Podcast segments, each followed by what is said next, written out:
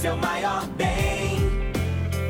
É importante saber. Arauto Saúde. Muito boa noite, senhoras e senhores, meninos e meninas. Estamos iniciando pelas rádios do Grupo Arauto mais uma edição do Arauto Saúde. Nesta terça-feira, 10 de novembro de 2020, muito boa noite, uma noite de calor. Não veio a chuva tão esperada, mas esperamos que ela venha ainda no decorrer da semana. E a expectativa para que possamos também ter a felicidade daquelas pessoas que plantam e que precisam colher. Nossa saudação muito especial a você que está nos acompanhando sempre na noite no Arauto Saúde. O Arauto Saúde também sábados a partir das 8 horas da manhã, sempre em vídeo no Portal Arauto, sextas-feiras também em coluna no Jornal Arauto. Sempre para a Unimed, mudar um hábito mudou sua vida. Gloriótica Coach, confiança que o tempo marca, a gente vê. Também conosco o Hospital Ananeri, para sua alegria sempre conosco. Bom, nós vamos falar hoje do dia, hoje na verdade, foi e é o dia de combate à perda auditiva, à surdez. Amanhã é o dia de combate ao zumbido. Eu tenho alegria aqui de receber três profissionais. A doutora Ingrid Wendland Santana, otorrinolaringologista. A Melissa, que é fonoaudióloga. E também a doutora Giovanna Pellegrini, que também é otorrinolaringologista. Um trio maravilhoso que sempre colabora com a comunidade, fazendo, além da sua atividade profissional, mas um relevante trabalho prestado à comunidade pela sua benemerência, pelo seu trabalho voluntário. E a doutora Ingrid, a doutora Melissa e a doutora Giovana fazem também nessa área. Sejam bem-vindas, doutora Ingrid Wendland Santana. Sempre é um orgulho muito grande te receber com toda essa tua capacidade na tua área, mas sempre disponível para contribuir com a comunidade também para falar sobre esse dia tão importante o Dia de Combate à Surdez. Boa noite. Boa noite, Pedro. Boa noite a todos. Uh, muito obrigado ao Grupo Arauto. É um grande orgulho uh, para nossa região ter um grupo tão envolvido com a comunidade, tão comprometido também. Em nome da Associação Gaúcha de Otorrinolaringologia, que tenho a honra de presidir até o final do ano, né? Aí uh, uh, passo para o meu vice-presidente, Dr. Carlos Brickman, que segue a gestão. Então, a Sociedade Gaúcha de Otorrino, juntamente com a Sociedade do, do Crefono, né, que é o Conselho Regional da Fonoaudiologia, é, é muito ativo no Rio Grande do Sul. A gente uh, se dá muito bem, que né, a gente fala informalmente, né? Nós somos parceiros tanto nas atividades uh, do dia a dia, né? Então, a perda auditiva, ela passa pela detecção da família, que vai perceber que algo está errado, seja na criança, seja no, no, no adulto, no idoso, aí vai passar para o otorrinolaringologista, que vai fazer uma avaliação, vai ver as patologias uh, e vai precisar de exames de investigação, aí entra a fonoaudióloga, dependendo do tratamento, às vezes é cirúrgico, às vezes é prótese auditiva, de novo entra a fonoaudiologia, que vai fazer a reabilitação, então assim, é um casamento que deu certo. Doutora Melissa, fonoaudióloga, você que sempre nos indica as pautas também. Muito obrigado pela, pela pauta.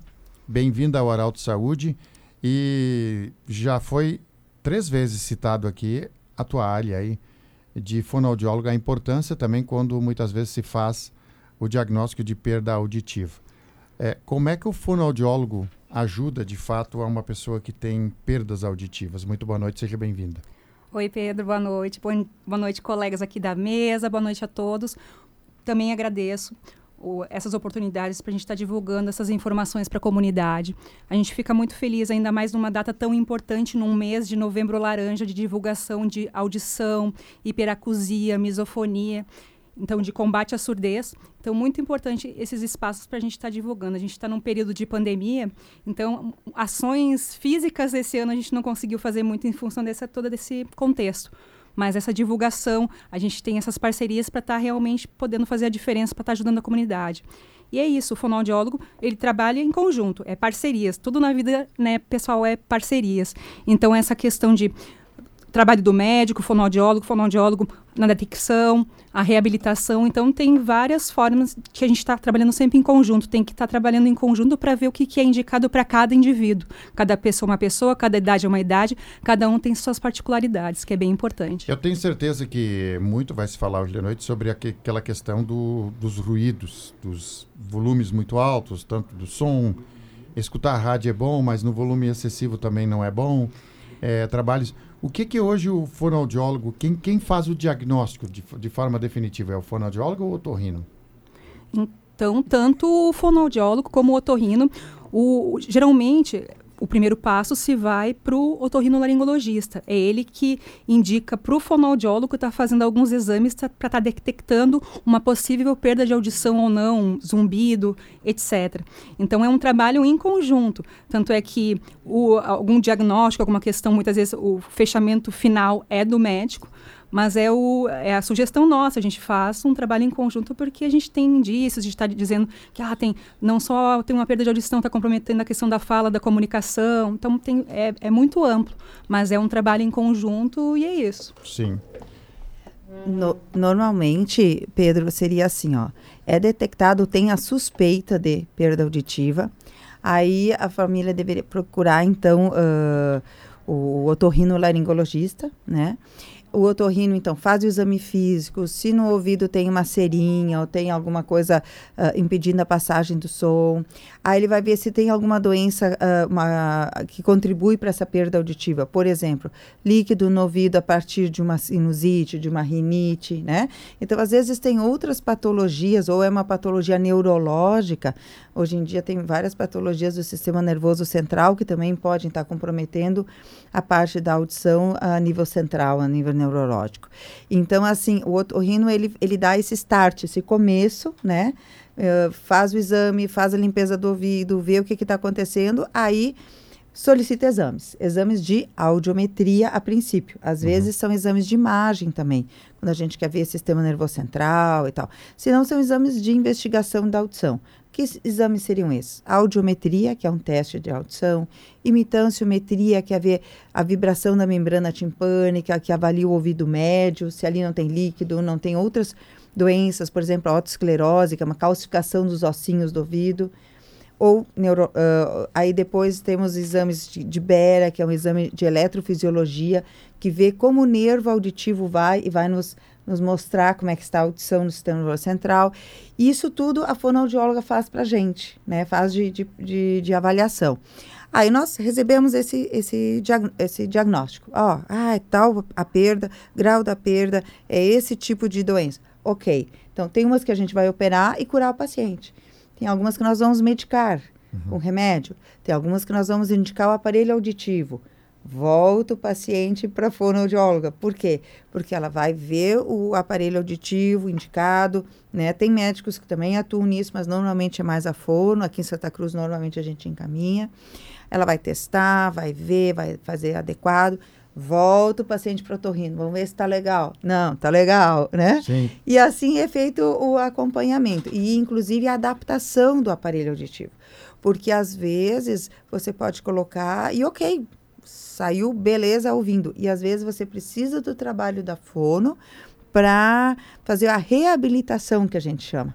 Né? Fazer, entre aspas, um treinamento, né?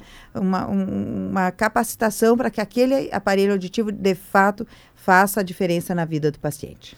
Tá? Eu quero chamar a Giovana também, a Giovana Pellegrini, que também é otorrinolaringologista.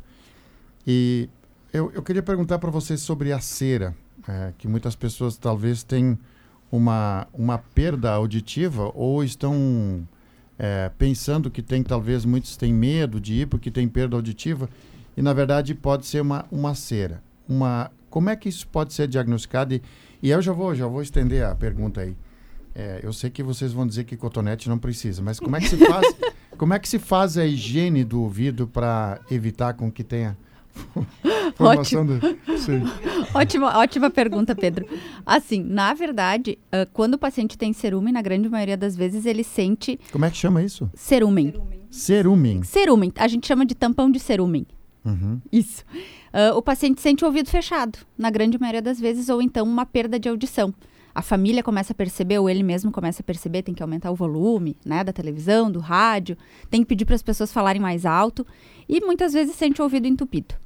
E aí tem que procurar o profissional para realizar a limpeza. Não tente manipular o ouvido com grampo, cotonete, chave do carro, nada. O ideal para limpar Tampa o ouvido da caneta. não.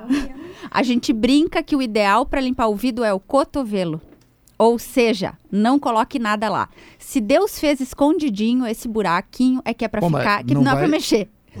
Não é para mexer. Eu acho que tem gente que quer, me- quer fazer isso agora, então isso é impossível, né? O que Ou, ou alguém consegue botar o cotovelo no Não, ouvido. não, não consegue. Então, como fazer a limpeza do ouvido? O ouvido ele é autolimpante. Ele tem pequenos cíliozinhos, que são uns cabelinhos muito pequenos lá dentro, que vem trazendo a cera até a entrada do conduto auditivo. Então, o ideal é, depois do banho, pega a toalha até onde o dedo alcança e passa ali e acabou. Tem pessoas que vão acumular mais cera, vão precisar procurar o profissional, mas na grande maioria das vezes isso aí já resolve. É, vamos, vamos explicar com calma de novo. A limpeza, ali, depois do banho, Depois do banho, uma toalhinha no dedo, Certo. dedinho indicador, Uhum. uma toalhinha, um lencinho, só onde o dedo alcança aqui, ó, na entrada do ouvido. certo? Eu E acabou. gostaria de complementar, Pedro, que essa coisa é muito importante mesmo. De limpeza, as pessoas acham que a cera é sujeira. A cera não é uma sujeira, é uma proteção do ouvido. Então a gente só limpa aquele excesso que sai para fora do ouvido. É, diferente da coriza do nariz. Quando tem a congestão do nariz, realmente isso dificulta, pode criar um quadros de infecção, ah, vai isso a gente tem que assoar, fazer higiene nasal, é diferente, as pessoas associam isso. Eu, né? sempre, eu sempre soube, e, e quando a gente toca nesse assunto, de fato, a cera é polêmica, né? A cera é polêmica. Assim como na, na, no futebol, a cera também é polêmica, né? Mas daí nós falamos de outra cera. É, outra- é outra cera, né, Mas Pedro? também a cera é, polêmica. Não, uma coisa muito importante é, e que a Melissa falou e a, e a Giovana também, ah, no meio da brincadeira tem coisa séria, né? Sim. Ah, Então, o que, Não, que achei a do acontece? cotovelo demais. é. Viu? Bárbaro. O que, que acontece? A cera, ela está ali onde tem os cabelinhos do ouvido, a parte de fora. Todo mundo acha, mas como é que eu vou limpar lá dentro? Se eu não vou, se eu só vou mexer. É que a cera é produzida só na parte externa do ouvido, só na parte da, da entradinha da orelha. Ela não vem de dentro para fora. Ela é produzida aqui para ser uma barreira contra a água, contra insetos, contra ah, infecções. Então, a cera, assim como a, a saliva, a lágrima, ela tem produtos contra infecção, contra fungos, certo? Ela Na impermeabiliza. verdade, ela, tem, ela precisa existir. Isso, ela tem que ser um paredão, vamos chamar assim, né? certo, certo. Uma proteção na entrada do ouvido para proteger a parte nobre do ouvido, que é no fundo. O conduto auditivo externo ele tem 2 centímetros, 2 centímetros e meio no adulto. Então, lá atrás é que está o tímpano. E, e tem, doutora, tem pessoas que têm, digamos assim, menos fabricação, o corpo tem aquelas pessoas que fabricam assim como tem gente que falta lágrima. Isso é problema ou é normal quando uma pessoa não tem a produção de cera? Então, ah, quando o ouvido é muito seco, a pele ah, do ouvido, do conduto auditivo, ela se torna descamativa, né? Fica branquinha, assim, parece aquela caspinha, certo? Uhum, certo. Então, essa pele descamativa, ela dá muito prurido, muita coceira e, e o paciente sente desconforto. In- Inclusive, existem cremezinhos que a gente indica para tratar essa pele. Ah, quando a gente vai para a água, agora nós estamos na entrada do verão, Seria um dos assuntos depois. então, essa camadinha de cera saudável, normal, ela vai impermeabilizar o conduto auditivo. Se a gente vai muito na piscina com cloro, o cloro tira essa cera. E aí nós temos mais chance daquele ouvido sempre molhado dar os, as otites de verão, as otites de piscina, de rio, de praia, etc. Então a cera é uma proteção, né? E quando o ouvido é muito seco, às vezes o paciente tem o desconforto, né, de coçar ou de escamar realmente o conduto auditivo ah, externo. O, o- essa cera também serve para blindar contra ventos frios, calor, enfim? Sim, porque aquelas pessoas que têm o ouvido muito seco, elas também têm mais sensibilidade quando o carro está aberto, a janela, ou um dia ventoso, eles têm mais frio, ah, frio, eles têm mais dor com o frio. Eu quero perguntar para a Melissa, eh, que é fonoaudióloga, eh, a doutora falou sobre a questão do carro, eh, pegar o vento, enfim. Como é que funciona para você fazer uma recuperação é, digamos assim, da fala de alguém que tem perda auditiva só de um lado? Pode, ou ela sempre é igual? Pode ser maior de um lado, menor do outro? Sim. É, e aí, como é que funciona a recuperação? Boa pergunta, Pedro. Então, assim, cada pessoa específica. Então, tem perdas de audição em uma orelha, que a gente tem duas orelhas, duas vias de entrada dos sons aqui no organismo. E quem faz todo esse entendimento do som que entra é o cérebro. Então, uma das coisas que as meninas falaram, tanto a Ingrid quanto a Giovana, que o som, a entrada do som é pelas orelhas, mas quem faz saber que ah, é a voz do Pedro é o meu cérebro. Então é importante estar tá investigando sempre se ah, que eu tô, eu tô escutando o som, mas não estou compreendendo aquele som. Então é, é legal que investigue, porque tem uma via toda complexa, é bem interessante. Tem, tem algum sintoma uh, diferente? Por exemplo, uma pessoa tem uma perda auditiva maior ou só num ouvido, ou a pessoa que tem parelho nos dois ouvidos. Tem diferença de, de, de, de, acusação? De... Tem, tem diferença. Estudos científicos mostram, isso que eu ia complementar a primeira parte da pergunta, Pedro, que é isso. Uh, mesmo sendo uma perda de audição em uma das orelhas, a gente sabe, por exemplo, uma criança que está em fase de aquisição de linguagem, está aprendendo a leitura e escrita, a, a, gente sabe que tem prejuízo, porque estudos científicos mostram. Então, tem indicações. Ah, no caso, tem que investigar cada caso. Algumas vezes é cirurgia, algumas vezes são medicações que pode ter líquido dentro do ouvido. A gente tem que investigar a causa. E algumas vezes a questão do recurso dos aparelhos de audição. Uhum. Uma vez que se usa, hoje em dia tem o teste da orelhinha, né? A gente tem que falar do teste da orelhinha, que é obrigatório. Se pode, uh, quanto antes se vê, isso que é importante essas campanhas, é ver a questão do precoce. Quanto antes se vê, melhor para estar tá evitando os problemas maiores. Então, ali usa um aparelho de audição, orientar aquela criança para estar tá sentando mais próxima à, professora na sala de aula. Agora a gente está em pandemia. Agora com fones, a gente também faz adaptação com fones. Agora nas videoaulas também tem toda uma, uma questão. E quando a perda nas duas orelhas, realmente se aconselha é o grau da perda, de estar tá, uh, buscando o melhor tratamento, pode ser com o aparelho de audição, pode ser com medicações, cada caso é um caso, mas isso tudo interfere na comunicação das pessoas, assim, interfere na comunicação, interação, sociabilidade com outras pessoas também. Sim, doutora Ingrid. O que eu queria complementar é que, assim, ó, muitas vezes, antigamente, né, Pedro, uh, que tinha menos fone, tinha, não tinha celular, não tinha, várias coisas que o que, que acontecia? Às vezes a pessoa descobria que não ouvia de um ouvido quando ganhava, sei lá, o relógio, quando uhum. uh, testava, certo?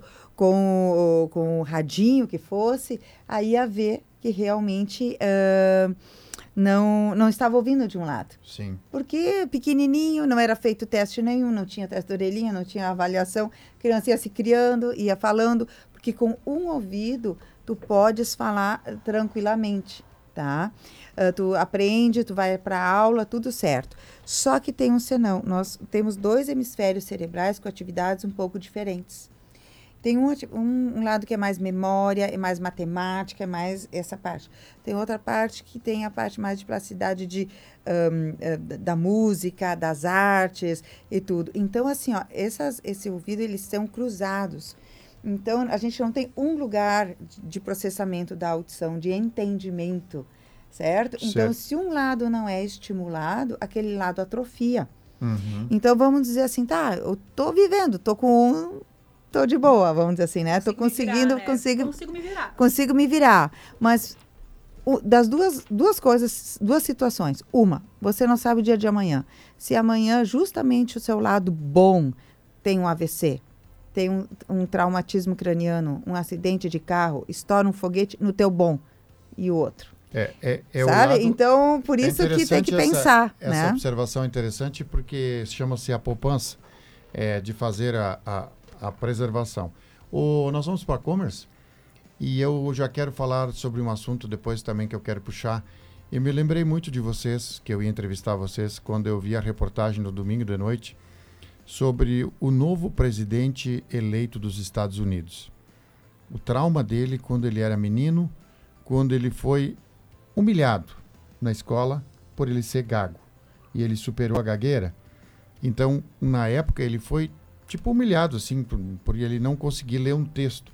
Eu quero depois a gente vai puxar esse assunto também sobre como as pessoas, se nós temos aqui uma fonoaudióloga que com certeza trabalha isso, de como isso é trabalhado hoje de forma profissional através de profissionais que entendem nesse assunto para que as pessoas que têm esse problema possam superar também. E fica a dica aí: nunca humilhe alguém quando tem. E sim, tente ajudar para que essa pessoa seja encaminhada também para tratamento, que hoje nós temos muitos tratamentos para isso. Vamos para a Commerce e voltamos já. É preciso cuidar bem do seu maior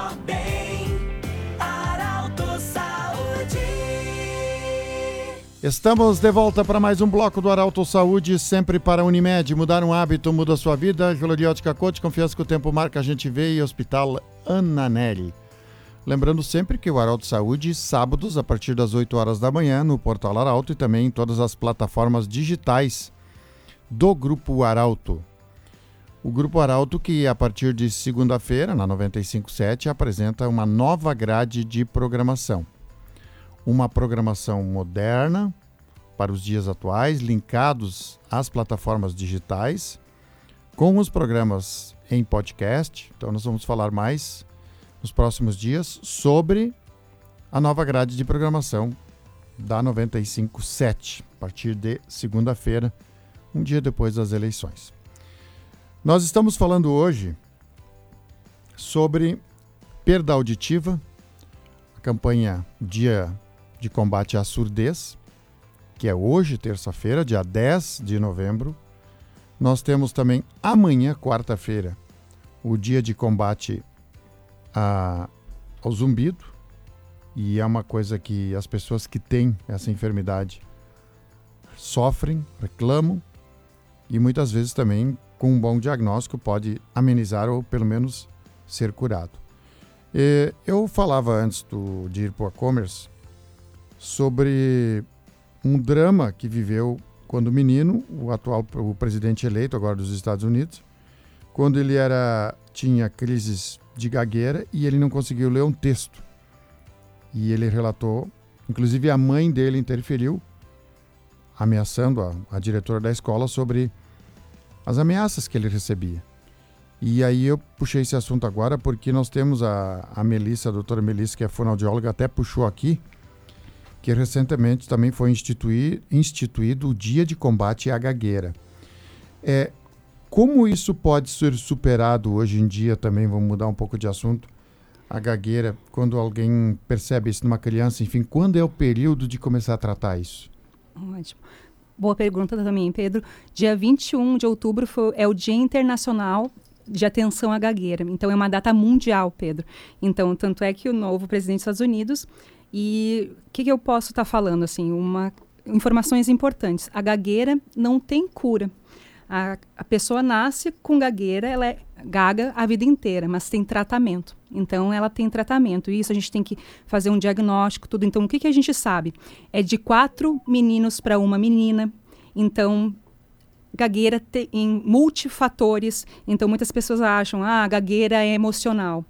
Pode ter fator emocional, mas tem questão de funcionamento cerebral, tem questão de coordenação de respiração, é multi multifatorial. Então é legal passar por uma avaliação, por uma investigação e tem tratamento. Então a gente tem vários gagos que são gagos tratados. A gente vai ter uma comunicação como qualquer outra pessoa, só que tem o tratamento. Quanto é sempre também pensando, quando antes se vê, melhor. Então é histórico familiar. Então Geral, geralmente não, com certeza tem alguém da família que tem questões de gagueira também, então pode ser um pai, um avô, tem esse histórico, então que é hereditário.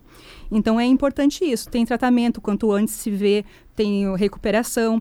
Eu estava falando para vocês também aqui no intervalo que tem aquele o filme, que é muito legal, quem se interessar, o discurso do rei, que ganhou Oscar, o, o, ator ganhou o Oscar, o filme ganhou como melhor Oscar de uns anos atrás, que trata sobre isso, que é o Henrique VI, que é gago.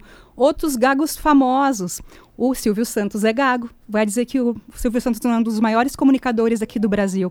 Ele foi, é um gago tratado. Tanto que um dos links dele, quando desencadeava a gagueira, é aquele ha-ha!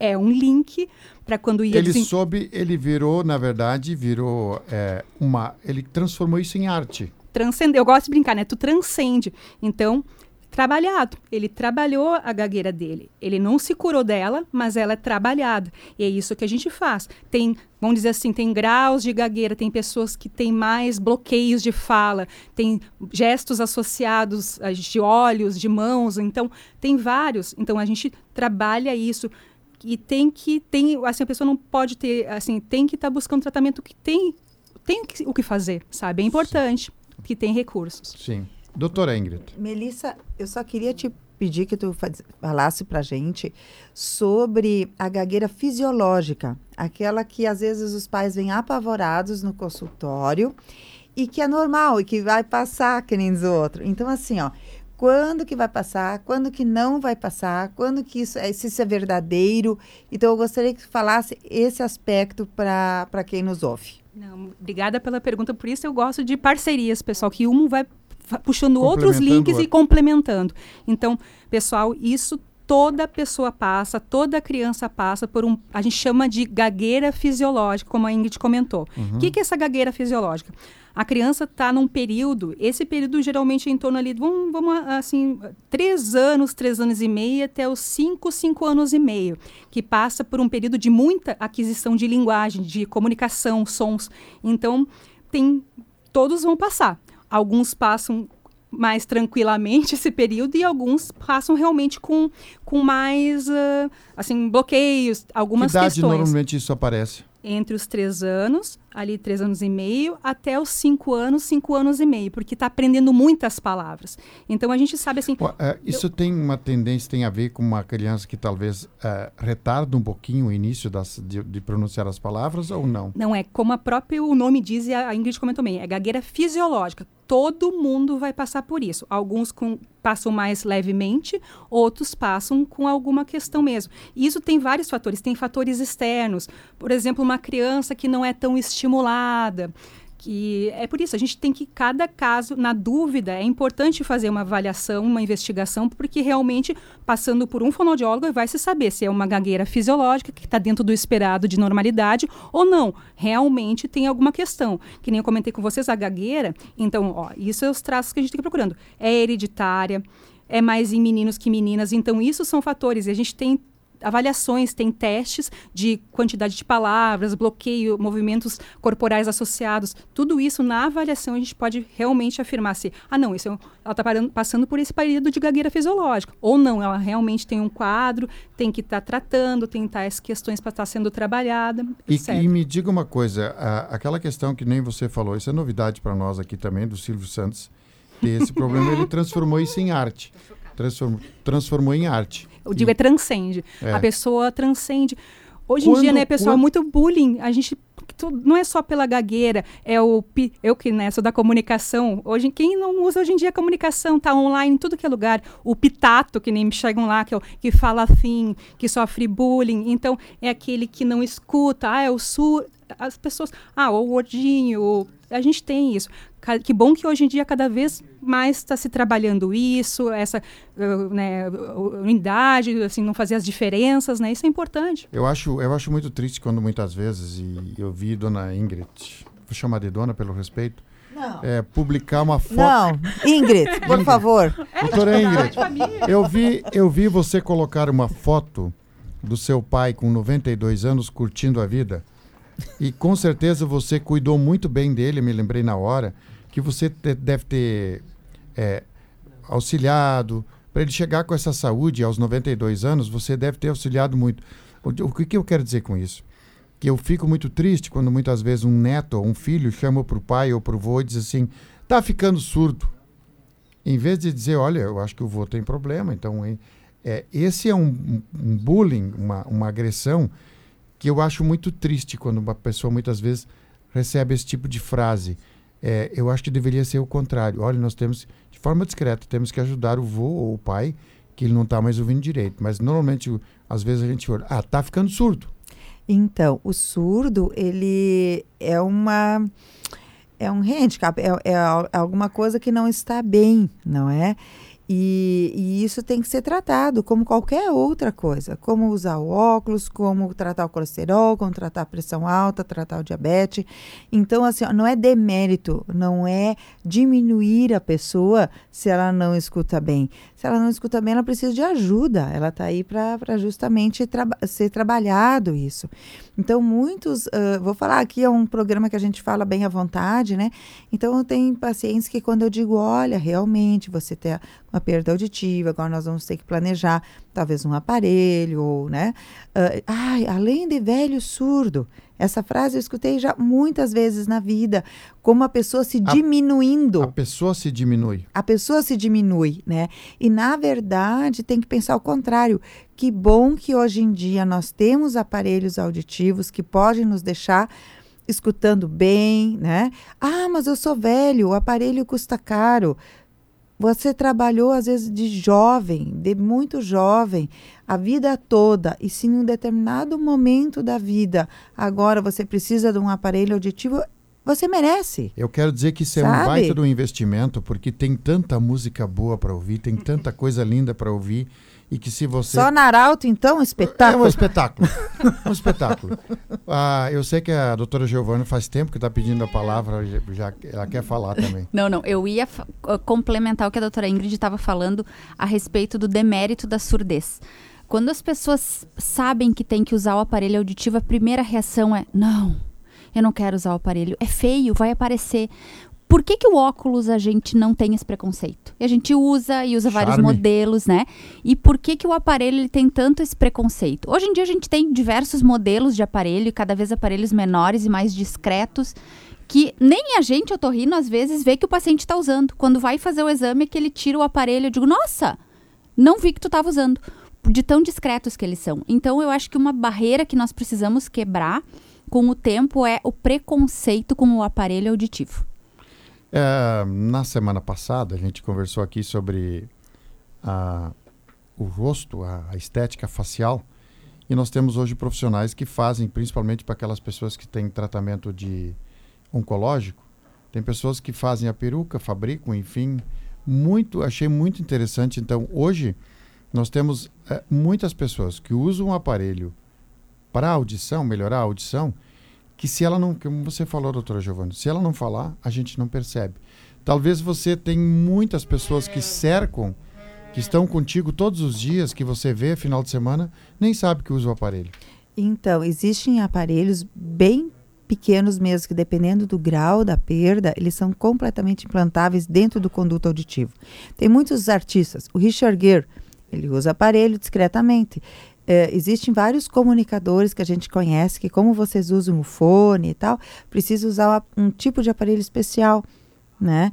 Então, assim, uh, tudo depende se é possível, depende do grau, depende da avaliação, tudo isso. Mas o que eu digo é o seguinte, ó, bens a Deus, Deus é bom que ele conseguiu, né, através de Graham Bell, que foi fez o primeiro aparelho auditivo, sabe por quê? Porque a namorada dele era surda. Sim. E aí ele fez aquele cone grande, que nem dos gramofones, sabe? Certo. Aquilo ali ela levava numa sacolinha de tão grande que era o aparelho, aparelho auditivo. Na época. Na época. E hoje, e hoje é discretíssimo. Hoje é um grãozinho. Exatamente, minúsculo. Então a gente tem que agradecer que existe essa possibilidade. Que ruim seria se a gente, bom, você tem a perda, é isto. Não, não tenho que fazer. Tenho que fazer que bom. Se ele aparece um pouquinho mais ou menos, bom, isso são detalhes, aí tem que ver direitinho o modelo que se encaixa melhor para a nossa perda auditiva, mas o importante é a gente ouvir e participar da vida e conversar com os netos, conversar com os filhos, poder trabalhar. Imagina uma criança que desde pequena seria assim. Uh, separada do convívio com as amigas, com, com, tudo, da profissão, e com o aparelho auditivo ela pode acompanhar a aula, fazer tudo. Hoje em dia nós temos o implante coclear, que já é uma cirurgia, um aparelho mais sofisticado, implantado. Aquelas crianças que iam ser surdas, né, que tem a perda profunda bilateral, elas têm esse procedimento cirúrgico. Aparece? Aparece, sim. É do tamanho de uma moedinha de um real. Mas em compensação, elas têm a, a vida toda para viver e para escutar. Para escutar tanta coisa boa. Claro. Então, assim, ó, se aparece um pouquinho, bem que a Giovana disse, isso é de menos. Mas hoje, hoje também a tecnologia já colocou como, como tipo uma uma joia, um, um enfeite para o corpo. Tem Louis Vuitton. Tá bom. E também, Pedro, gosto de, eu vou reforçar que antigamente se tinha aquele termo, ah, aquela pessoa é surda muda. Esse, a questão do teste da orelhinha hoje em dia, que é detectado no nascimento se a criança tem ou não alguma questão de audição. Isso hoje em dia uh, tem um recurso, se coloca aparelho auditivo nos bebezinhos e desenvolve a comunicação como qualquer outra pessoa. Por isso a, a importância da precocidade. Eu conheço alguns surdos mudos, tem a língua de sinais também, a nossa língua de sinais aqui do Brasil, que é o Libras. É a comunicação de quem nasceu surdo, é o Libras, que nem a gente fala o português, a língua portuguesa, eles falam o Libras. Nos Estados Unidos tem a, a, a língua deles, na, na Europa, etc. Então, mas tem recurso, tem trabalho. Então, tanto é que hoje o termo correto, ah, aquela pessoa é surda, mas ela tem como desenvolver comunicação como qualquer outra pessoa também. Isso é bem importante, que ainda é um dos mitos das pessoas. A surda muda. Não, é surda. E tem como tá. Quanto antes se vê, melhor para comunicação e, e interação com as pessoas. Sociabilidade, que é bem importante. Certo. Nós vamos para mais uma commerce e depois nós vamos continuar. Nós vamos falar no último bloco, nós vamos falar sobre o zumbido. O dia de combate é amanhã, dia 11 de novembro. Seu maior bem. Arauto Saúde. Estamos de volta já para o último bloco e esse tempo passa rápido demais e assim a vida também vai passando e por isso que a gente tem que curtir cada minuto dessa vida. Giovanna Pellegrini, otorrinolaringologista. Tinha uma época, né, doutora Ingrid, chamavam otorrinolaringo-oftalmologista. É, era, era isso, né? Era tudo junto, né? Tudo junto? Mas agora, ah, ambas as áreas, tanto a oftalmologia como o otorrino, cresceram tanto, né? Sim, É difícil abraçar tudo. é verdade. Então, tá bom assim. Tá o bom otorrino assim. laringologista já tá bem bom. Tá bem bom. E, tá- e às vezes é difícil de falar. É verdade. Eu digo que é um dos melhores trava-língua. Adoro. Giovanna Pellegrini, é, amanhã é dia de combate a, ao zumbido. E as pessoas que têm familiar que tem, ou, ou as pessoas que têm, reclamam, diz que é horrível. É, quais são os sintomas? Então, o paciente ele queixa de um barulho, de um som, que pode ser uma cigarra, pode ser um apitinho, pode ser um barulhinho de motor, e só ele escuta.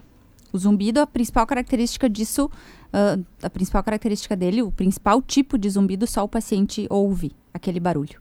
Claro, existem outros tipos de zumbidos perceptíveis também por, por outras pessoas, mas o mais comum é, é esse, que só o paciente ouve.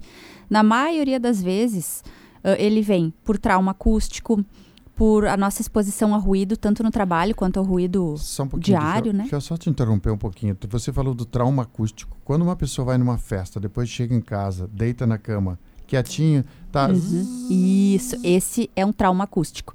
Ah, esse som é porque algumas células ciliadas lá dentro da cóclea morreram durante esse trauma, né? Ou estão lesionadas, é a lesão das células, que muitas vezes se recuperam, outras vezes não.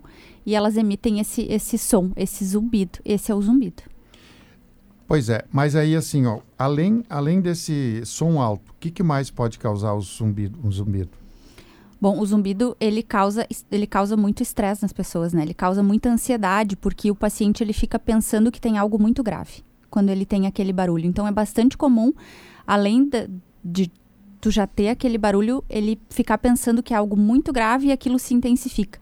Porque o zumbido, ele piora com algumas coisas. E entre elas, o estresse é um fator que piora bastante. Tem, tem alguma dica para amenizar? Tem tratamento? Como é que isso hoje é tratado, Giovana? Tudo depende da causa. Tem que investigar o zumbido. Mas as dicas, assim, no geral, são evitar exposição a ruído, né? Aquelas pessoas que trabalham com barulho, então usar o protetor auditivo de forma correta, evitar o uso de fone de ouvido por mais do que duas horas sequenciais. Ah, o fone de ouvido ideal é que a pessoa que esteja do teu lado não ouça o que tu está ouvindo. Então, esse é o, ali mais ou menos um balizador de, de volume. Ah, excessos, erros alimentares, né? Hoje em dia a gente vê muito. Então, comer muito açúcar ou comer de forma errada, comer de forma muito espaçada. As pessoas a- acabam abusando do- dos- dos farináceos e açúcares, enfim, isso piora bastante o zumbido. Cafeína, chimarrão, isso piora também. Algumas medicações pioram o zumbido e o estresse, muito, o que agravou bastante o zumbido durante a pandemia agora foi o estresse. O estresse.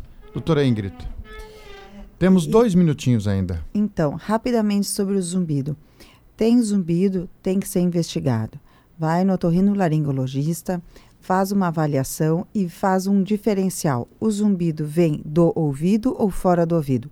Por exemplo, a articulação temporomandibular, o carrinho, as uh, alterações de carótida, alterações da coluna cervical, alterações metabólicas, colesterol, triglicerídeos, coisas que a Giovana também já citou.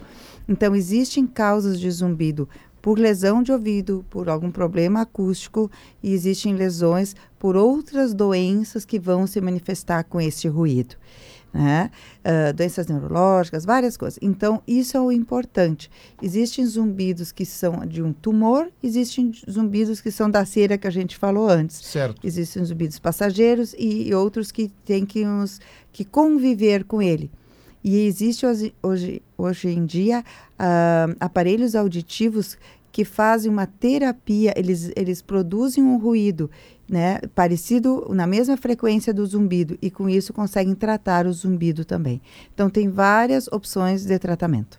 Nós poderíamos ter aqui para entrevistar junto com vocês um dentista, um cirurgião, um, aqueles que trabalham. Você falou daquele ossinho, daquele do, do maxilar, bem onde a, fica a articulação do lado do ouvido.